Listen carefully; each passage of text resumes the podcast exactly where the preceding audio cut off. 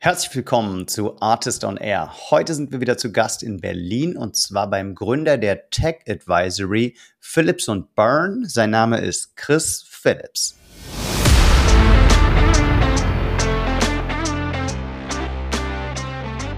Das teuerste ist eigentlich nicht das Bauen von Software, das teuerste ist das Maintainen, also das sozusagen Funktion aufrechterhalten von Software, die ja auch immer weiter wächst. Irgendwann hat man dann so einen riesen ähm, Schlamassel an einer riesigen Codebase, die keiner mehr versteht. Und das kann man eigentlich durch so eine Third-Party-Strategie wunderbar ähm, in Balance halten.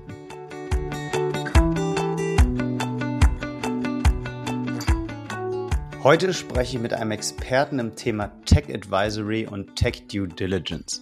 Chris Phillips und sein Team bei Phillips und Byrne sind die Sparringspartner für Founder, die ihren Blick auf das eigene Engineering schärfen wollen, die externe Hilfe bei der Tech-Strategie suchen oder ganz konkrete Fragen zum Thema Tech haben, wie zum Beispiel, sollen wir ein Feature jetzt selber bauen oder kauft man es besser ein? Wie finden wir eigentlich eine, einen guten CTO? Wo können CTOs die besten Netzwerke knüpfen? Oder auch, was dürfen Non-Technical und Technical Founder eigentlich voneinander erwarten und wie arbeiten sie optimal zusammen? All das haben wir im Podcast besprochen und außerdem hat mich interessiert, wie Chris und sein Team eigentlich an eine Tech-DD für einen Investor rangehen. Das machen sie nämlich auch häufig. Und da habe ich im Gespräch natürlich auch immer wieder versucht, einige ganz konkrete Tipps für B2B SaaS Founder mitzunehmen und denke, das ist im Gespräch mit dem Chris auch ganz gut gelungen. Schöne Folge. Ich war nach, auf, nach dem Gespräch auf jeden Fall ein bisschen schlauer als vorher und ich hoffe, euch geht es jetzt gleich genauso. Also viel Spaß im Interview mit Chris Phillips und mit mir, Janis Bandorski.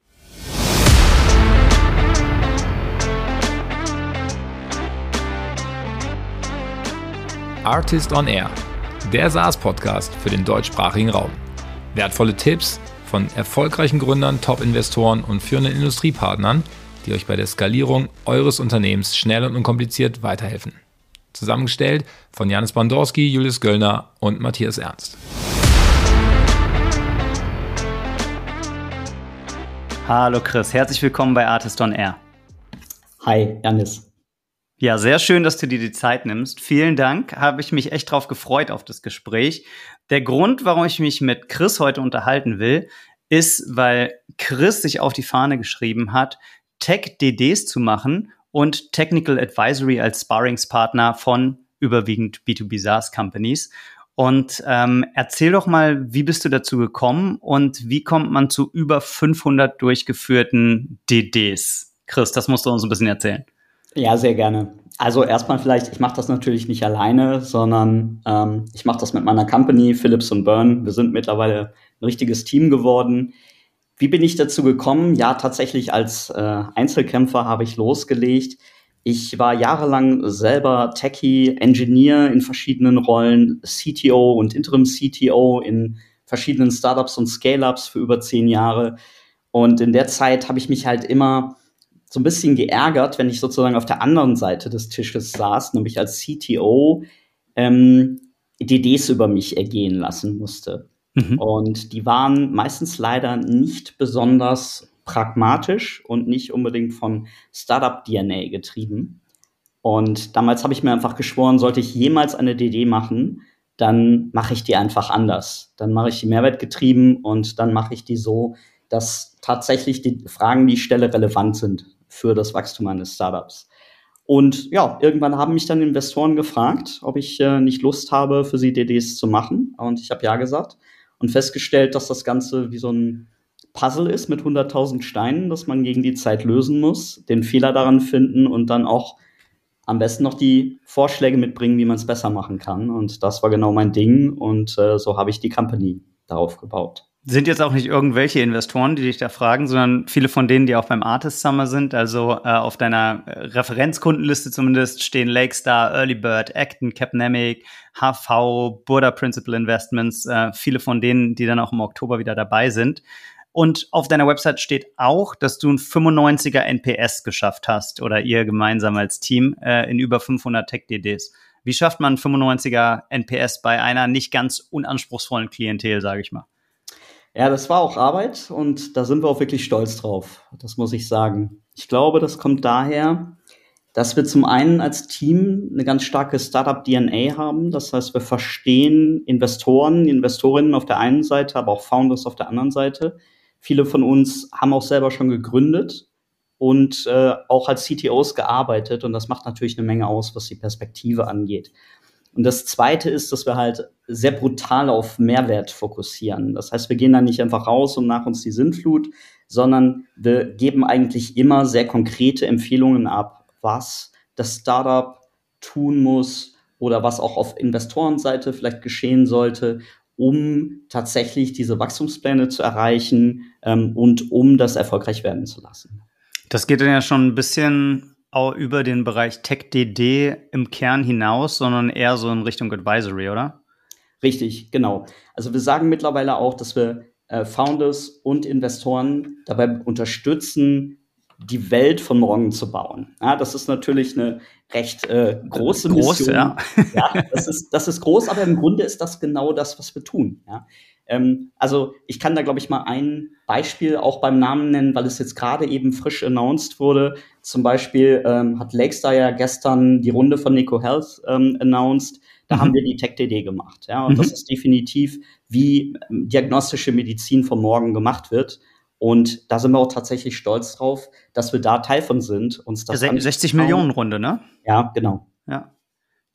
Okay. Ähm, jetzt interessiert unsere Hörerschaft natürlich nicht. Jeder von denen hat gerade eine 60 Millionen Runde gemacht oder steht kurz davor.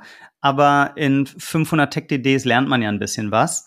Und ich würde mit dir gerne darauf fokussieren, was sind denn Sachen, die die Gründerinnen und Gründer nach der Zusammenarbeit mit dir wissen, die sie vorher noch nicht wussten, die so ein bisschen generalisierbar sind. Also mich interessiert wirklich, was können Founder jetzt in der nächsten Stunde von dir lernen aus deiner Erfahrung? Ja, ich glaube, das, was Founder am meisten brauchen, ist eine Tech-Perspektive, ohne gleich zu einem Engineer mutieren zu müssen. Das stelle ich immer wieder fest, gerade im, im deutschen oder mitteleuropäischen Raum sind viele Founders ja letztendlich äh, BWLer oder zumindest keine Engineers. Ähm, das heißt, das ist nicht unbedingt immer Teil der, der Founding-DNA. Ja? Wir sehen zwar, dass immer mehr CTOs auch mittlerweile technische Mitgründer sind und nicht nur geheiert sind. Nichtsdestotrotz, wenn ich das gerade auch so mit, mit den USA vergleiche, habe ich einfach das Gefühl, so die Tech-Kompetenz unter Founders ist noch relativ gering. Und das ist vielleicht in den Details auch überhaupt nicht schlimm, aber ich glaube, es ist wichtig, so ein paar Dynamiken zu verstehen und zu verstehen, die Wechselwirkungen zu verstehen zwischen Tech und dem Business oder Tech-Product und dem Business. Und ja, da, dem können wir uns ja vielleicht heute mal nähern in der Session, diese Zusammenhänge ein bisschen begreifbarer zu machen und da auch ein paar Do's und Don'ts ähm, zu erklären oder zu erzählen, äh, die das ein bisschen plastischer machen. Viele von den Firmen, die jetzt gerade in den USA ganz groß geworden sind, haben dann ja doch einen technischen Founder oder einen Engineer als Founder, wenn man an die ähm, Googles und die äh, Facebooks denkt. Ja, zumindest ähm, haben die Leute am Anfang selber mitgecodet. Denkst du denn, es ist ein Vorteil, eine tech-heavy Person oder ein CTO als Teil, als Teil des Founding-Teams zu haben? Ja, auf jeden Fall, weil an der Stelle das einfach Teil der Unternehmens-DNA ist und äh, Tech eigentlich mitgedacht wird und wenn man sich jetzt nicht ähm, einfach nur äh, den Engineer Number One reinholt, sondern wirklich von Anfang auch einen Technical Co-Founder, der oder die auch tatsächlich strategisches Rüstzeug mitbringt, dann wird einfach auch unter Umständen so ein Businessmodell ganz anders gedacht oder mhm. auch eine mhm. Product Roadmap ganz anders gedacht. Ähm, einfach weil, weil man weiß, was die Technical Capabilities sind, weil man weiß, wie man sich teamseitig besser aufstellen muss, wie man auch schnell das richtige Produkt bauen kann oder zumindest schnell an den Markt bringen kann, um es zu verproben. Ähm, und das, das sind Eigenschaften, wo ich immer feststelle, wenn man keine Tech-Kompetenz mit dem Founders-Team hat, dann kommen diese Diskussionen relativ spät nämlich wenn eigentlich Dinge schon gebaut sind. Und je später man diese Diskussionen hat und diese Erkenntnisse, desto teurer ist es natürlich. Mhm. Desto länger dauert es vielleicht auch nochmal, eine Richtung zu ändern. Und deswegen bin ich da großer Freund von, ähm, Tech-DNA sozusagen als Teil des Founding-Teams zu sehen. Okay, und wenn ich jetzt, äh, wenn das Kind schon in den Brunnen gefallen ist oder ich einfach niemanden im Umfeld habe, äh, der bereit ist, diesen ja doch wichtigen Schritt von der Gründung mit mir zu gehen, mit einem Tech-Hintergrund, was ist denn die nächstbeste Lösung, was ich als Founder machen kann? Ja, die nächstbeste Lösung ist eigentlich, sich einen erfahrenen CTO ähm, mit reinzuholen, äh, die Person zu hiren, ähm, Gerade im ja, Das sagst du so leicht. Mittlerweile geht das eigentlich. Also der Markt, der hat sich ja jetzt ein Stück weit gedreht und so traurig das auch für viele Engineers ist. Ähm, man muss sagen, der Markt äh, ist wesentlich founderfreundlicher äh, wieder in Bezug aufs Hiring, als er noch vor sechs Monaten war. Äh, das heißt, wenn man einen CTO braucht oder auch äh, andere Key People, ist jetzt eigentlich eine super Gelegenheit, die zu hiren. Mhm. Ähm, was, was, muss ich, was muss ich bieten äh, in der Regel, um einen Top-CTO gewinnen zu können für mein ganz frisch gegründetes Venture? Der Range ist gerade unfassbar breit. Das stelle ich immer wieder fest. Also man hat hier und da noch mal Glück, dass man für 150, 180.000 äh, Euro einen CTO bekommt.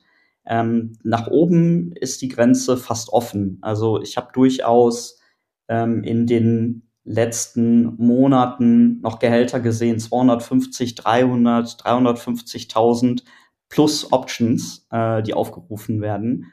Teilweise sogar noch darüber hinaus, aber das waren dann natürlich größere Companies, also da ging es bis zu siebenstellig.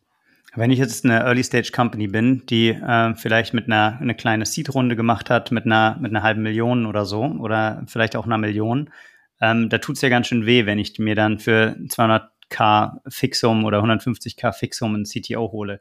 Gibt es da Alternativen oder wie sieht, ein, äh, sieht, wie sieht vielleicht auch eine Compensation Scheme aus, was dann stärker über Anteile funktioniert? Siehst du, dass das auch am Markt nachgefragt wird? Ja, natürlich. Also ich glaube, Anteile für ein CTO sind extrem wichtig. Äh, das muss auch sein. Ähm, wenn man jetzt vielleicht nicht das Budget für einen CTO hat, dann sollte man sich zumindest einen, Lead Engineer mit, mit schon Leadership-Erfahrung reinholen ähm, oder ein VP Engineering ähm, ins Unternehmen holen. Das oder also einfach Leute, die schon ein bisschen Leadership-Erfahrung haben, eine starke Tech-Kompetenz haben, die eigentlich kontextuell denken und über den reinen Tech-Kontext hinaus denken. Ähm, ich war dann immer so davor, sozusagen die zu heiren und denen das Gefühl zu vermitteln, du bist jetzt der CTO für alle Ewigkeit, weil was dann natürlich durchaus passieren kann, ist, dass das Unternehmen schneller wächst ähm, als jetzt die Person, die in der Tech-Leadership-Rolle ist. Mhm. Und das kann ja dann total gesund sein. Das ist auch nichts, was, äh, wobei man das Gesicht verliert, wenn diese Person vielleicht fürs erste Jahr genau richtig ist, weil die auch noch sehr hands-on unterwegs ist. Ähm, und in Jahr zwei oder drei äh, dann vielleicht an der Stelle ein Wechsel äh, geschehen muss. Und ich glaube, das ist ganz wichtig. Das ist auch so eine Founder-Aufgabe, die, die oft vernachlässigt wird. Dass eigentlich dieser Person, die noch relativ junior ist und sich in dieser Rolle jetzt gerade ausprobiert, das zu vermitteln. Also auf der einen Seite natürlich so viel wie geht auch in deren Wachstum zu investieren. Ne? Die Frage ist ja immer, wächst diese Person schneller oder gleich schnell oder langsamer, als das Unternehmen wächst. Ja? ja. Genauso wie das ja auch beim CEO der Fall ist. So, und ähm, ich glaube, das gerade im Tech-Bereich sollte man einfach stark substituieren, auch durch, durch Coaching, durch Mentoring, durch Sparringspartner. Ähm, Tech-Leute sind in der Regel auch sehr schlecht darin, Netzwerke aufzubauen, in denen sie unterstützt werden. Das ist zum Beispiel ein Thema, das weiß ich noch aus meiner eigenen CTO-Vergangenheit ähm, das macht man viel zu spät. Und äh, das muss man, glaube ich, auch als Founder proaktiv adressieren, dass weniger erfahrene Tech-Leaders das rechtzeitig tun, um dann auch wiederum schneller wachsen zu können. Und ähm, hast du da ganz konkrete Tipps, was die richtigen Communities, Meetups, Gruppen, ähm, ja. Chaträume, Slack-Communities oder so für äh, für Techies sind, die die am Anfang ihrer Karriere stehen? Ja, absolut. Ähm, da kann ich zwei äh, Namen nennen. Mhm. Äh, das eine ist äh, AlphaList. Das ja. ist eine CTO-Community, nicht nur für junge CTOs, äh, sondern für alle. Also bis, äh, bis zu äh, DAX-Unternehmen äh, beziehungsweise Unicorns sind da sämtliche CTOs vertreten. Ähm, AlphaList, äh, die CTO-Community, ist äh, hauptsächlich auf Slack präsent, hat aber mittlerweile auch Online-Events plus zwei oder drei ähm, Real-Life-Meetups ähm, pro Jahr und äh, die sind unglaublich gut. Also da herrscht tatsächlich so eine Atmosphäre, wo man sich austauschen kann, wo man über Probleme reden kann, wo man netzwerken kann. Das kann ich sehr empfehlen. Und das Zweite, was ich auch unbedingt empfehlen Ken, möchte. Kennst du da die, die Macher von AlphaList? Ja, ja, das ist der Tobias ja. Schlottke, der auch die OMA macht. Ja, ja. Genau. Ähm, und das sind, äh, oh, jetzt muss ich vorsichtig sein, das ist der Johannes Schaback und mhm. äh, ich muss noch mal, das, das äh, schleudere ich jetzt tatsächlich. Ja, okay, aber ähm, Tobias und Johannes, äh, Weg, Weggefährten, kann ich auf jeden Fall mal fragen. Wäre auch ähm, vielleicht spannender, äh, spannendes Event für die Berlin SaaS Week im Oktober. Äh, daher frage ich. Aber ja, müssen wir mal fragen. Okay, genau. und dann hast du gesagt, hast du noch eine zweite Idee?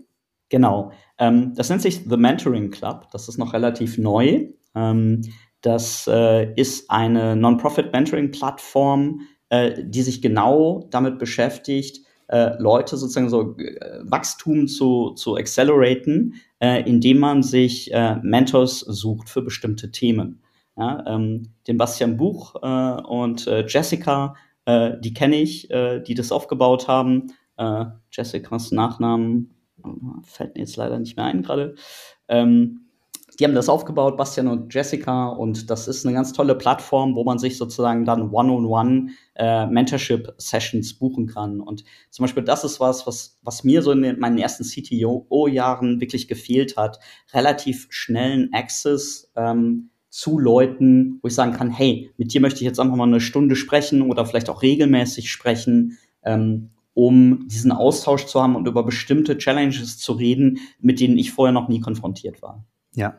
Und siehst du, siehst du da Muster? Was sind denn typische Challenges, die auftreten in der Gründungsphase, sage ich mal, zwischen dem Tech Lead und dem ähm, Commercial Founder? Mhm. Ich glaube, das Wichtigste ist die Übersetzungsleistung, die da geschehen muss. Und daran hapert es meistens, weil Tech-Leute meistens schon sehr in ihrer Welt sind. Und, und das ist noch ein Unterschied zu den USA. Ähm, Tech-Leute in Deutschland und Europa sind meistens, äh, also die haben meistens nicht so ein fundamentales Business-Verständnis. Das mhm. muss man einfach leider so sagen. Das ist eine strukturelle Schwäche ähm, von der, von vielen CTOs. Das hat sich schon sehr stark gewandelt in den letzten zehn Jahren. Ähm, aber da haben wir, glaube ich, immer noch Nachholbedarf. Äh, während in den USA ist das relativ normal, dass die ihr Businessmodell rauf und runter beten können und auch wissen, was das für Implikationen hat. Und diese Übersetzungsleistung, die ist eigentlich das Allerwichtigste in der Diskussion zwischen äh, CEO oder überhaupt C-Level und Tech Leadership. Ja, ich gebe dir mal ein Beispiel, damit das nicht so abstrakt bleibt. Cool. Was wir relativ häufig im SaaS-Bereich sehen, ähm, ist, dass mit einem kleinen Tech-Team angefangen wird, weil das ist auch so ein bisschen so ein Irrglaube leider auf InvestorInnenseite. Ähm, ja, SaaS ist ja Commodity, ja, das ist ja nicht komplex, das muss man ja, das, da muss man nicht mehr so viel in Tech investieren, ist ja keine Rocket Science. Das sind so Sätze, die wir manchmal hören aus der Szene ähm, und die möchte ich ein bisschen widersprechen.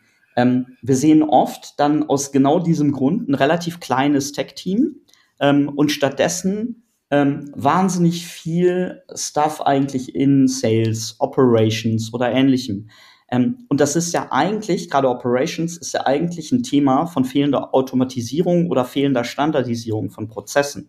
Das ist ja ein Thema, das man mit Tech super abbilden kann. Aber wenn man da halt nur zwölf Leute in Tech sitzen hat und einen relativ breiten Scope seiner Software, dann bleibt halt für die Backoffice-Automatisierung keine Zeit mehr. Ähm, diese Diskussion, die findet in der Regel erst relativ spät statt oder auch nicht ausreichend statt. Und meistens findet die dann leider auch nicht ähm, von Tech Leadership getrieben in einer Initiative statt, wo man da vielleicht auch mal Zahlen dran hängt, was das denn kostet. Ja? Was, mhm. was ein großes Operations-Team auf der einen Seite kostet und was eine Schätzung ist, was die Automatisierung von den Prozessen kosten würde. Also wenig manuelle Arbeit mit Operations ähm, zu haben und ähm, viel Fokus zu legen auf Automatisierung von Anfang an. Da gehe ich total mit. Bei äh, weniger Ressourcen verwenden auf Sales, das würde ich an der Stelle ähm, einmal challengen und äh, tritt da gerne dagegen. Denn viele Investoren sagen ja auch, sie haben noch nie ein herausragendes Sales-Team gesehen in B2B SaaS mit einem okayen Produkt, die es nicht geschafft haben, aber sie sehen oft Teams mit hervorragenden Produkten, mit wenig Go-to-Market-Verständnis, die dann scheitern. Das heißt, ähm, man, man darf ja das Produkt dann offenbar auch nicht overengineeren, ohne sich zu fokussieren auf Sales. Wo liegt denn da ähm, die Balance oder was kannst du aus deiner Erfahrung sagen? Wie finden Founder-Teams da die Balance? Ja, äh, super gutes Kontra. Ähm, da hast du mich und da gehe ich sogar voll mit, was du sagst. Ähm, ich glaube, da kommt ein bisschen drauf an, welche Art von SaaS-Business wir uns angucken. Wenn wir uns zum Beispiel ein Enterprise-SaaS-Produkt ähm, angucken, dann bin ich voll bei dir. Ja, das, ähm, da brauchst du einfach ein vernünftiges Sales-Team für und da brauchst du sogar außerdem musst du das noch substituieren, vielleicht mit Sales Engineers, die Teil von dem Sales-Prozess sind. Ähm, da hilft dir dann auch meistens die beste Automatisierung an der Stelle nichts. Ähm, aber zum Beispiel, wenn du ein SaaS-Produkt baust, was eher für Small Businesses ist oder was äh, vielleicht auch unter Umständen B2C-Fokus hat, da sieht die Sache anders aus. Und das haben wir tatsächlich in der Vergangenheit auch schon erlebt. Also wir machen ja nicht nur Tech-DDs, wir machen ja auch Health-Checks. Das heißt, wir gehen in, in Startups rein oder Scale-Ups und ähm, und beraten die oder sind der Sparringspartner eigentlich in dem Moment. Und äh, da ist zum Beispiel ein Beispiel, wo es äh, zwar um SaaS-Produkt ging, aber die äh, Kundenzielgruppe eigentlich Einzelunternehmer waren, ähm, kleine Businesses und das eigentlich ein total standardisiertes Produkt gewesen wäre, wenn man mhm. denn die Ressourcen ähm, aufgeboten hätte, den Funnel vernünftig zu standardisieren und ähm, einfach zu automatisieren. Stattdessen hatte man halt irgendwie, ich glaube, 80 Engineers, aber 200 Sales-Leute am Start. Und das sind zum Beispiel, das ist ein Beispiel, wo man wahrscheinlich mit 10 Engineers mehr ähm, die äh, die Größe dieses Sales-Teams erheblich hätte reduzieren können und Kosten dadurch auch sparen durch, durch Automatisierung und es wäre weniger fehleranfällig gewesen nach oben drauf. Wie ist die Geschichte weitergegangen? Haben die äh, deinen dein Rat befolgt und äh, dem Folge geleistet? Oder nimm uns noch ein bisschen mit, äh, wie sich das weiterentwickelt hat? Nee, das, äh, das hat sich leider in eine andere Richtung entwickelt. Äh, die Company gibt's auch in der Form, glaube ich, heute nicht mehr. Mhm. Ähm, das hat aber zum Teil auch andere Gründe und äh, ich glaube, ja, Okay, fair, fair enough, gehört zum, gehört zum Startup-Geschäft dazu, dass sich äh, nicht jeder am Markt etablieren und behaupten kann.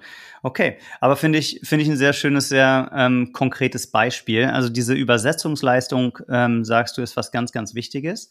Wenn ähm, noch nicht jedes Founding-Team bereit ist, jetzt in einen externen Advisor äh, zu investieren. Gibt es irgendwelche Methoden oder Tools, die Founding-Teams machen können, um diese Übersetzungsleistung intern schon mal ein bisschen besser hinzukriegen, dass die technischen Personen eher die Sprache der Commercial Founder lernen und andersrum?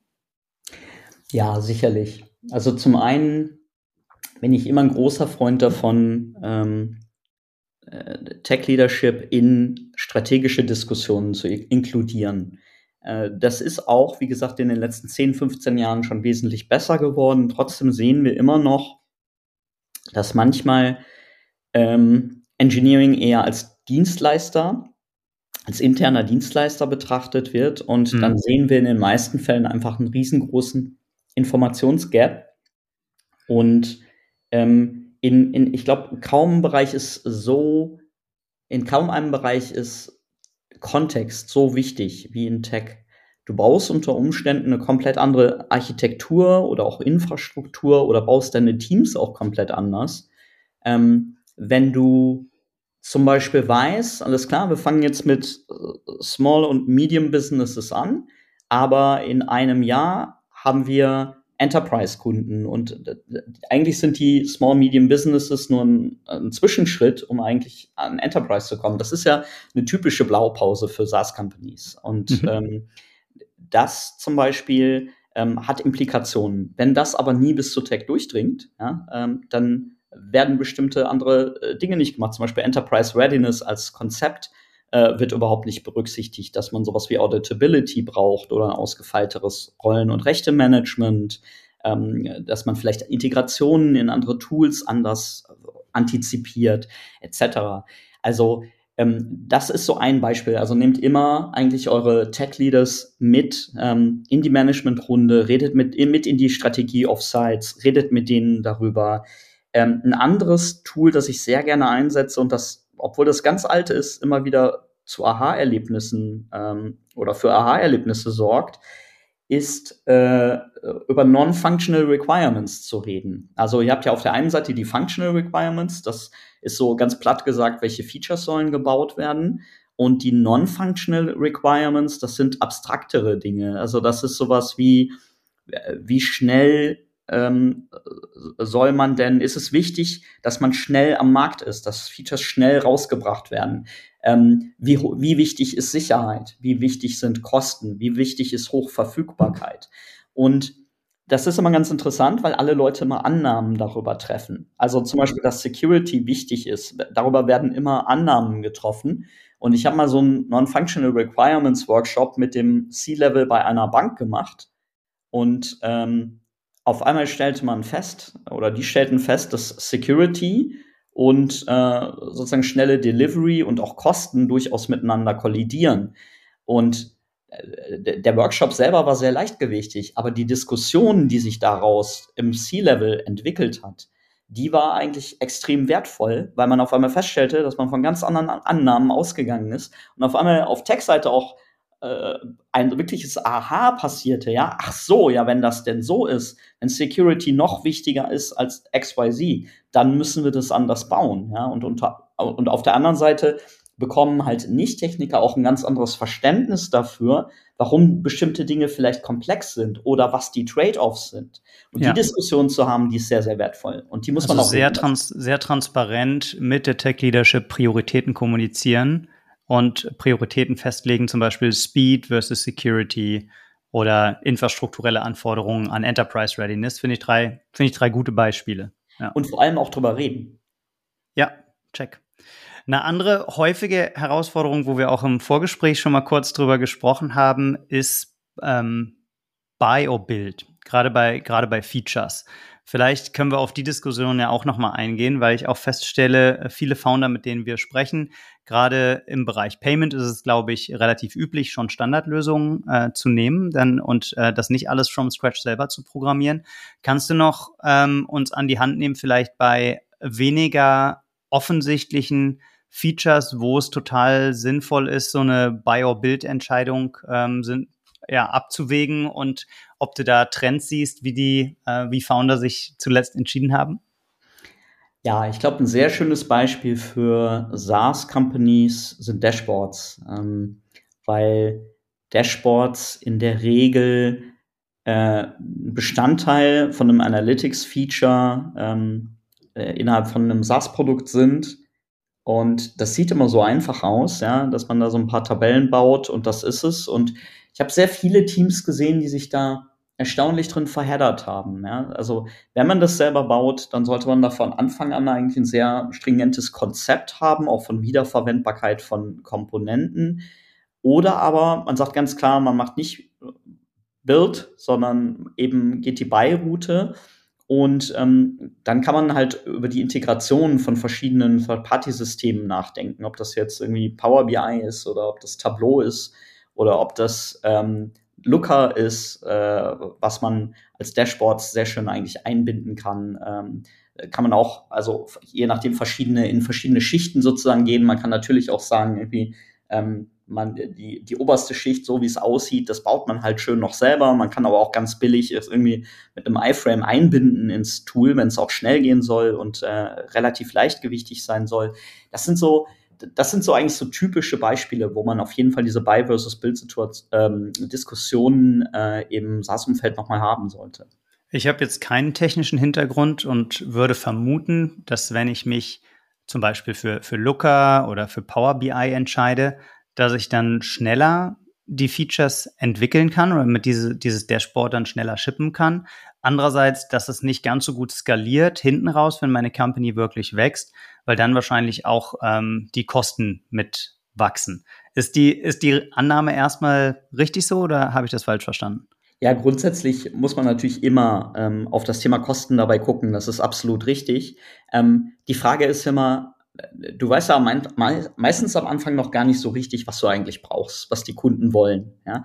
Und ähm, von daher würde ich erstmal immer dazu raten, schlanke Lösungen zu bauen, viel auf Third-Party-Tools zu setzen und erstmal ein Gefühl dafür zu bekommen, was wollen die Kunden eigentlich, was nutzen die Kunden auch, also Stichwort Product Analytics, ja, messen, äh, was die tatsächlich äh, im Tool gebrauchen, wie oft das auch vielleicht täglich, wöchentlich, monatlich gebraucht wird und was die genauen Cases sind und vor allem natürlich auch ne, Product Market Fit dreht sich vielleicht auch mein Businessmodell noch mal ein bisschen, dreht sich mein Produkt damit auch noch mal mit. Dann, wenn ich eine Third-Party-Solution drin habe, ist das super. Dann schmeiße ich die im Zweifelsfall weg, wenn ich sie nicht mehr brauche. Mhm. Ähm, gebauter Code ähm, ist sicherlich langfristig eine super Sache. Äh, damit, das sollte man sich aber sehr genau überlegen, womit man da anfängt, weil ähm, Gerade wenn man Code sehr, sehr oft umbaut, dann wird er einfach oft unmaintainable. Ja, und äh, das teuerste ist eigentlich nicht das Bauen von Software, das teuerste ist das Maintainen, also das sozusagen Funktion aufrechterhalten von Software, die ja auch immer weiter wächst. Irgendwann hat man dann so einen riesen ähm, Schlamassel an einer riesigen Codebase, die keiner mehr versteht. Und das kann man eigentlich durch so eine Third-Party-Strategie wunderbar ähm, in Balance halten. Mhm. Da erinnere ich mich zurück an eine Folge Artist on Air, ist gar nicht so lange her. Da habe ich mit dem Sven Moritz gesprochen, einem der Gründer von Secure, der gesagt hat, sie haben von Anfang an in der Entwicklung des Tools sehr viel Wert drauf gelegt, dass sie eben genau analysieren können, was die Kunden mit dem Tool machen. Jetzt nicht auf einer individuellen Kundenebene, sondern mit aggregierten Daten, welche Features viel genutzt werden, welche Features wenig genutzt werden, in was für einer Situation, auch wo sie Upselling-Potenziale dann identifizieren können meinte, er hat jetzt in Retrospektive auch gesagt, es war total wertvoll, dass sie da mehr Zeit drauf verwendet haben, um die Firma dann auch skalieren zu können. Das ist ein super Stichwort und ich glaube, da müssen wir mal nicht explizit über Tech reden, sondern vor allem über Product. Ja. Äh, das ist tatsächlich auch ein Pattern, das wir sehr, sehr oft sehen, sowohl in DDs als auch in den Health Checks, ähm, dass Produktentscheidungen immer noch oft auf, basierend auf Meinung getroffen werden. Und ich glaube, bis zu einem gewissen Grad ist das okay, weil es gibt ja das berühmte Founders Gut Feeling, ja, und das ist, glaube ich, auch am Anfang ganz wichtig, so eine Intuition, von der man sich leiten lässt, um so ein erstes Produkt zu bauen.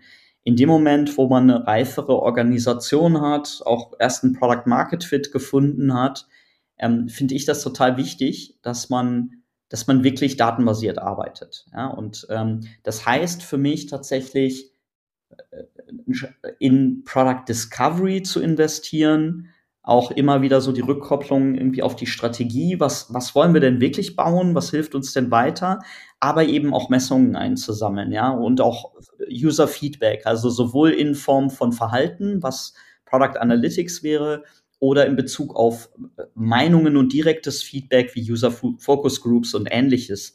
Ähm, oder User-Befragungen. So, und das ähm, stelle ich halt tatsächlich fest.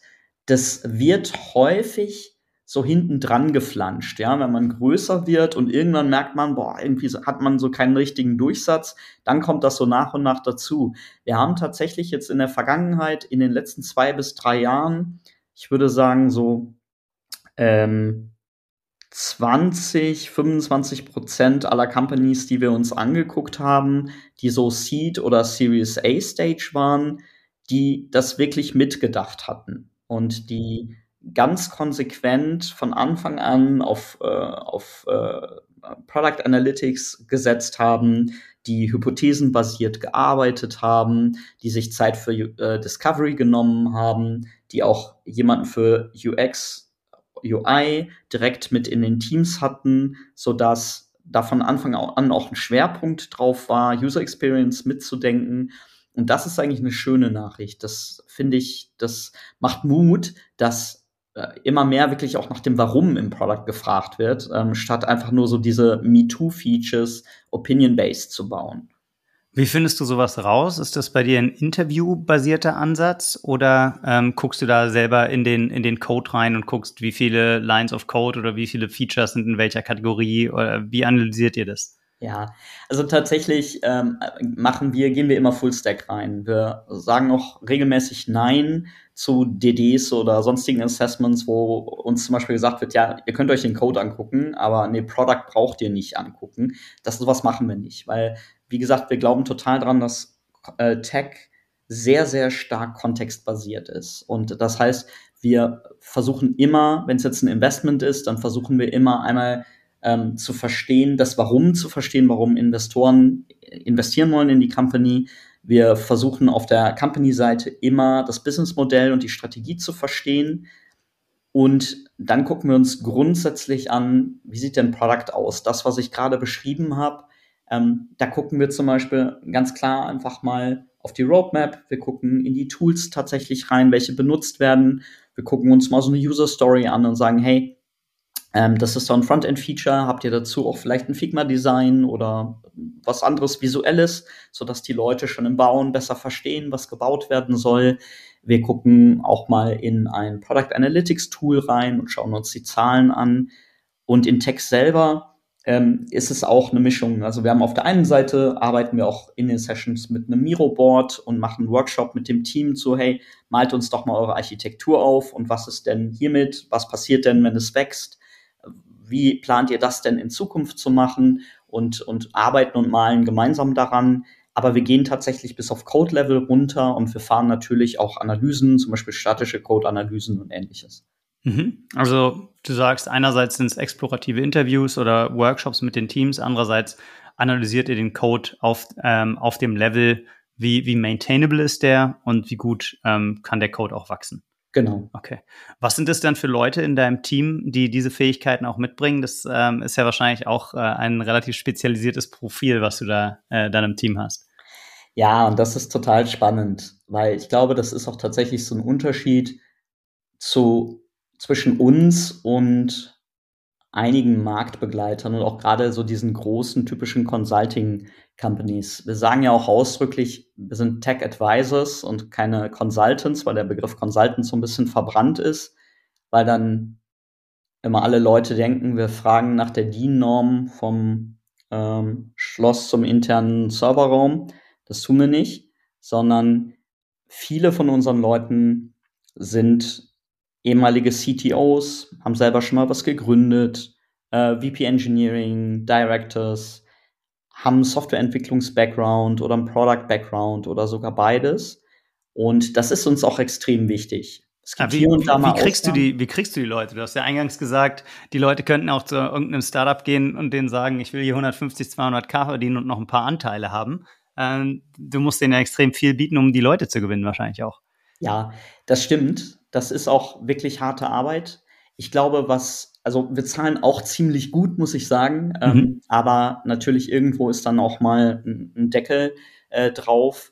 Ähm, was ich aber sagen muss, was äh, extrem spannend für die Leute ist, äh, Tech-Leute sind ja in der Regel sehr, sehr lerngetrieben und wachstumsgetrieben. Und kannst mir ja gerne sagen, wo man sonst noch die Gelegenheit hat, irgendwie in relativ kurzer Zeit in zig oder sogar hunderte ähm, andere Companies so tief reinzuschauen, wie wir das tun. Und du baust natürlich so eine Art innere Pattern Library auf. Äh, Vielleicht als Venture-Partner bei einem, bei einem VC oder so, als, als Tech-Person bei einem VC, ne? Wenn man da dann sich die, die Companies anguckt, dann bist du eher wahrscheinlich in der früheren Phase des Auswahlprozesses. Ähm, aber ja, auf Anhieb ist das wahrscheinlich das naheliegendste, was mir einfällt. Genau. Und du lernst halt viel dabei und das Spannende ist, du kannst es dann halt auch noch anwenden. Also wenn uns, ich habe ja lange Zeit auch sehr bewusst Nein gesagt zu jeglicher Art von Weiterbegleitung. Uns haben aber einfach dann so viele, äh, sowohl VCs als auch Founders immer wieder gefragt und gesagt, hey, könnt ihr uns nicht noch weiter begleiten? Dass wir immer gesagt haben, okay, wir machen das, äh, wir unterstützen euch auch sozusagen auf dem weiteren Weg. Mhm. Und das ist natürlich auch das Schöne. Du hast auf der einen Seite diese Zeitraffer-artigen Tech-DDs und ähm, diese etwas ausführlicheren Health-Checks, aber dann hast du eben auch Companies, die siehst du, also wir haben einige Companies, die haben wir zum ersten Mal irgendwie in der Seed-Phase oder Series A gesehen, die sind mittlerweile public. Ja? So, oder ähm, sind Unicorns. Und das ist natürlich einfach extrem spannend, wirklich mal so eine Company auch ähm, ohne sozusagen jeden Tag in deren Büro gehen zu müssen, Ja. trotzdem entlang ihres Lebenswegs zu begleiten. Alright. Wie groß ist dein Team jetzt? Das sind momentan acht Leute intern und dann haben wir noch so einen Pool von Experts, die für uns auf Freelance-Basis arbeiten, die wir aber sehr, sehr genau kennen, die handpicked sind. Mit den meisten von denen haben wir auch schon jahrelange Arbeitsbeziehungen. Und äh, diese Experts haben entweder eine Domain-Expertise oder eine bestimmte Technologie-Expertise. Also zum Beispiel Healthcare als Domain-Expertise oder Machine Learning als äh, Tech-Expertise, um Ja. ein Beispiel zu geben. Und dein, dein Modell funktioniert so, dass du quasi das richtige Team für einen Klienten zusammenstellst, die richtigen Expertinnen und Experten in deinem Team findest und dann die zu Tagessätzen quasi dem, ähm, dem Klienten überlässt? Oder wie, wie funktioniert euer Abrechnungsmodell? Ja, das, das klingt ja schon fast so ein bisschen seelenlos. Also so ist es nicht. Ähm, wir identifizieren uns da tatsächlich sehr, sehr stark mit. Ähm, deswegen haben wir auch einen relativ kleinen Expert-Pool. Ja, was wir nicht wollen, sind so, ist, könnte man ja auch machen, sagen, jetzt Plattform mit hunderten von Experts drauf und wir stuffen die und vermitteln die einfach nur. Das machen wir aber so nicht.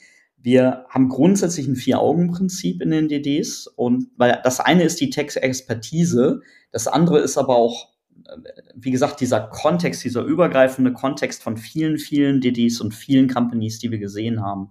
Und der, die Kombi macht's eigentlich. Ja, wir machen, wir machen ja diese äh, Funding-DDs, wir machen aber auch äh, Käufe und Verkäufe und wie gesagt, diese, diese Beratungsarbeit.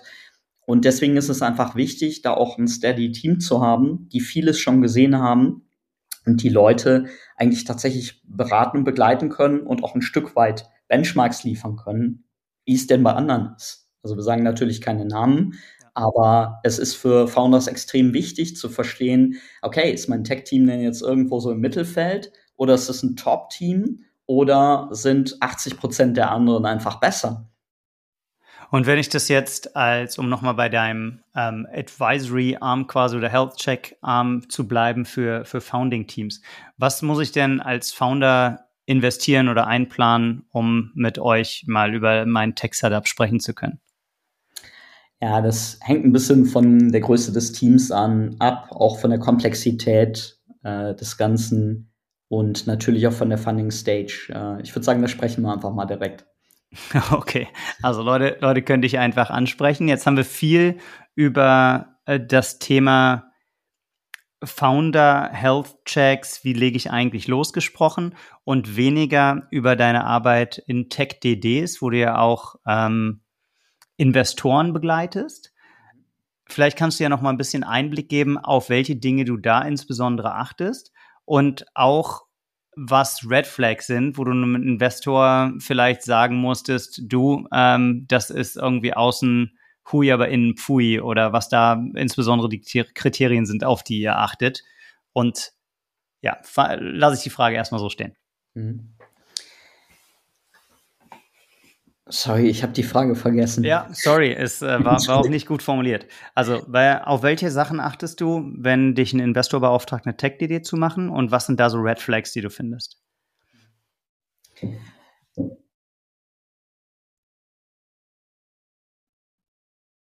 Also wir fangen grundsätzlich immer mit dem Briefing natürlich an, weil was ich auch gelernt habe in den letzten Jahren ist, wie verschieden VCs und mittlerweile arbeiten wir auch für Private Equity, wie verschieden äh, Investoren teilweise ticken. Und wie gesagt, wir verstehen, wollen immer verstehen, wo kommen die eigentlich her und das auf äh, Investoren, aber auch auf Startup-Seite. Und ähm, die grundlegende Frage ist natürlich immer, schafft die Company das, was sie sich da vorgenommen hat? Ist der, ist der Plan, der da vorliegt, ist der realistisch? Und was muss man eigentlich in Tech und Product tun, um dorthin zu kommen? Und auf einer Metaebene ist natürlich immer die Frage, wenn die Antwort Nein ist, ist die Frage, was müssen sie tun, um das zu fixen? Und ist es fixable? Ja, ich glaube, is it fixable ist die meistgestellte Frage auf VC-Seite. Okay. Und, ähm, und das müssen wir natürlich beurteilen. Und im Grunde, es können einzelne große Red Flags sein. Jetzt sagen wir mal, äh, CTO hat irgendwie einen wahnsinnig hohen Anteil an Equity und irgendwie einen total schlechten, aus, aus Company-Sicht total schlechten Vertrag, ja, und es wäre unglaublich schwierig, äh, den CTO daraus zu eisen und der möchte auch nicht und ist leider Gottes ein ganz, ganz schlechter CTO. Das wäre natürlich ein dickes, fettes Red Flag. Ja. ja. Meistens ist es nicht ganz so extrem, sondern meistens sind es eher mehrere kleine bis mittelgroße Dinge, äh, die dazu führen, ob man immer noch sagen kann, ja, it's fixable oder ob man sagt, Mensch, puh, kann man schon machen, aber ist sehr viel Arbeit. Und dazu kommt natürlich auch noch so, kommen so Umgebungsvariablen. Wenn es zum Beispiel ähm, so ein First Mover ist und weit und breit ist da sonst nichts, außer vielleicht ein paar Incumbents, die nicht aus dem Quark kommen, äh, in Sachen Digitalisierung, dann kann man sich wahrscheinlich auch den Luxus von drei Ehrenrunden noch leisten. Ähm, wenn das aber hochkompetitiv ist äh, und man hat bereits irgendwie zehn andere Startups, die Mitbewerber sind, dann muss man natürlich schnell sein und dementsprechend weniger Ehrenrunden kann man drehen. Das ist immer die Abwägung. Ähm, that being said, wir gucken natürlich grundsätzlich eben auf Qualität von Tech Leadership, Product Leadership. Haben die Leute das schon mal gemacht? Wenn nicht, was holen die sich für Hilfe? Wie schnell können die wachsen? Ähm, ist die Tech-Teamgröße richtig? Ist die Org-Struktur? Passt das? Arbeiten das die klingt so, gerade so, als hättest du so ein Ampelsystem, wo du dem Auftraggeber, dem VC oder dem PE dann sagen kannst, in dem Bereich ist grün, ja, hier ist gelb, hier auch. ist rot.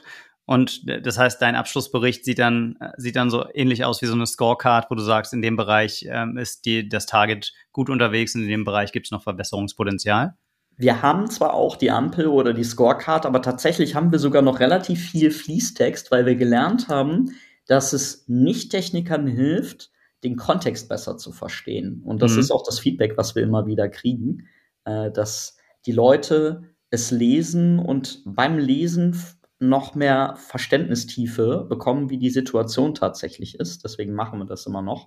Und am Ende hast du halt dann noch mal eine Liste von ganz, ganz konkreten äh, Empfehlungen. Und wir ermutigen auch die Investorenseite immer, äh, das mit den Startups zu teilen. Ja, das ist uns ganz wichtig, weil wir ähm, der Meinung sind, das sollte für die Startup-Seite auf gar keinen Fall wie eine Zeitverschwendung empfunden werden, sondern unser interner Benchmark ist eigentlich, wenn die rausgehen und sich am Ende bedanken und sagen, ja, geil, äh, haben total viel dabei gelernt. Und dazu gehört eben auch, dass die, dass die den Report kriegen und äh, dass die aus diesen Recommendations, die wir da abgegeben haben, idealerweise eine Roadmap kreieren können, wo sie sagen, alles klar, das müssen wir noch ändern, damit wir einfach besser skalieren können, damit wir äh, besser arbeiten können. Und ähm, je nach Setup gehen wir dann halt später nochmal rein und sind deren Sparringspartner und checken mit denen, ähm, wie gut sie das hinbekommen haben oder geben denen Tipps, äh, wie sie es hinbekommen. Und kannst du eine grobe Zahl nennen, in wie viel äh, Prozent der Fälle du einem VC oder einem PE sagst, jawohl, das ist ein ähm, Target, das könnt ihr aus einer Tech- und Product-Sicht weiterverfolgen, vielleicht mit Einschränkungen? Und in wie viel Prozent der Fälle sagst du, Finger weg, da stinkt was? Hm. Initial würde ich sagen, wenn man jetzt über alle Stages und auch alle Typen von DD ähm, geht, würde ich sagen, in 10 bis 20 Prozent sagen wir aus Textsicht Finger weg. Ähm, ah, doch so viel, okay. Ja, ja. Das heißt aber nicht unbedingt, dass das auch so geschieht. Also manchmal heißt es dann vielen Dank für diese Information, aber es ist, wir, es ist ja nur ein Teilausschnitt. Die, die Frage ist ja, was ist eigentlich, was ist auf Business-Seite, was ist das Attraktive an dieser Company? Ja. Und vielleicht ist es ja gar nicht die Tech. Also vielleicht gibt es ja andere Wege, das Ganze zu bauen, als unbedingt mit Tech. Oder vielleicht, wie gesagt, ist der Vorsprung auch einfach so groß, dass man sich erlauben könnte, die ganze Tech wegzuschmeißen und neu zu, aufzustellen und neu zu machen. Das, mhm. Das, genau das ist eigentlich das, was ich immer mit Kontext meine. Aber ja. es passiert schon, aber ich glaube, die Mehrheit der Fälle sind eher Fälle, wo man sagt, okay, ihr müsst das und das machen, ähm, damit, damit ihr besser arbeiten könnt und damit ihr schneller vorankommt. Mhm. Okay, ja, das heißt, ähm, hilfreiche Einschätzung dann und natürlich eine von vielen Aspekten, den es zu berücksichtigen gilt in so einer, in so einer Kaufentscheidung. Aber ich glaube, die, die Anzahl von Projekten, die ihr da gemacht habt und äh, der 95er NPS sprechen, äh, sprechen für euch auch, ähm, dass du in dem ja doch umkämpften Markt immer noch ähm, unterwegs bist. Ja? Ähm, und ich denke, wer Lust hat, tiefer in das Thema einzutauchen, kann ich auf jeden Fall ja auch beim Artist Summit dann treffen im, im Oktober. Von daher würde ich sagen, ähm, ich habe viel gelernt, ähm, vor allem über das Thema Health Checks. Wie denke ich im Founder-Team Early Stage drüber nach? Wie führe ich Unterhaltungen zwischen Commercial Founder, ähm, Engineering Lead oder Tech Team? Also mir hat es auf jeden Fall Spaß gemacht. Chris, aber ich kann dich natürlich nicht entlassen, außer noch nach einer Restaurantempfehlung zu fragen. Du kennst das Spiel. Ähm, du bist, glaube ich, überwiegend in Berlin unterwegs, korrekt? Genau, hauptsächlich ja. in Berlin. Und wo sollten unsere HörerInnen denn unbedingt mal essen gehen? Ja, ähm, ich komme jetzt mit der Luxusempfehlung, aber es ist tatsächlich mein absolutes Lieblingsrestaurant. Das ist das Nobel, Hart und Schmutzig, das sicherlich ja. einige von euch kennen werden. Ja. Äh, warum mag ich das so gerne? Weil die einfach ähm, extrem hochwertiges Essen machen, weil die ihr Essen noch tatsächlich sehr schätzen und nicht einfach als eine Massenware sehen, es ist meistens äh, organic von ganz kleinen Erzeugern und Erzeugerinnen. Es ist lokal und Gott sei Dank nicht lokal. Die haben eine sehr, sehr gute Wein- und Champagnerkarte. nicht, nicht lokaler Wein und Champagner. Okay, also ähm, wenn ihr auf unserer Website auf Podcast geht und dann unter Podcast auf den Reiter Restaurant-Tipp, dann findet ihr da jetzt auch das Nobelhart und Schmutzig, ist die Empfehlung von Chris. Dann sage ich vielen, vielen Dank fürs Gespräch. Ähm, mir hat Spaß gemacht, ich habe viel gelernt und ich freue mich aufs persönliche Wiedersehen im Oktober dann. Danke dir, Janis. Tschüss. Tschüss.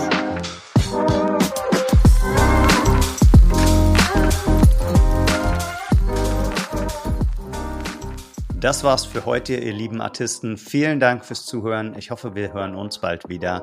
Bis dahin, ciao, ciao.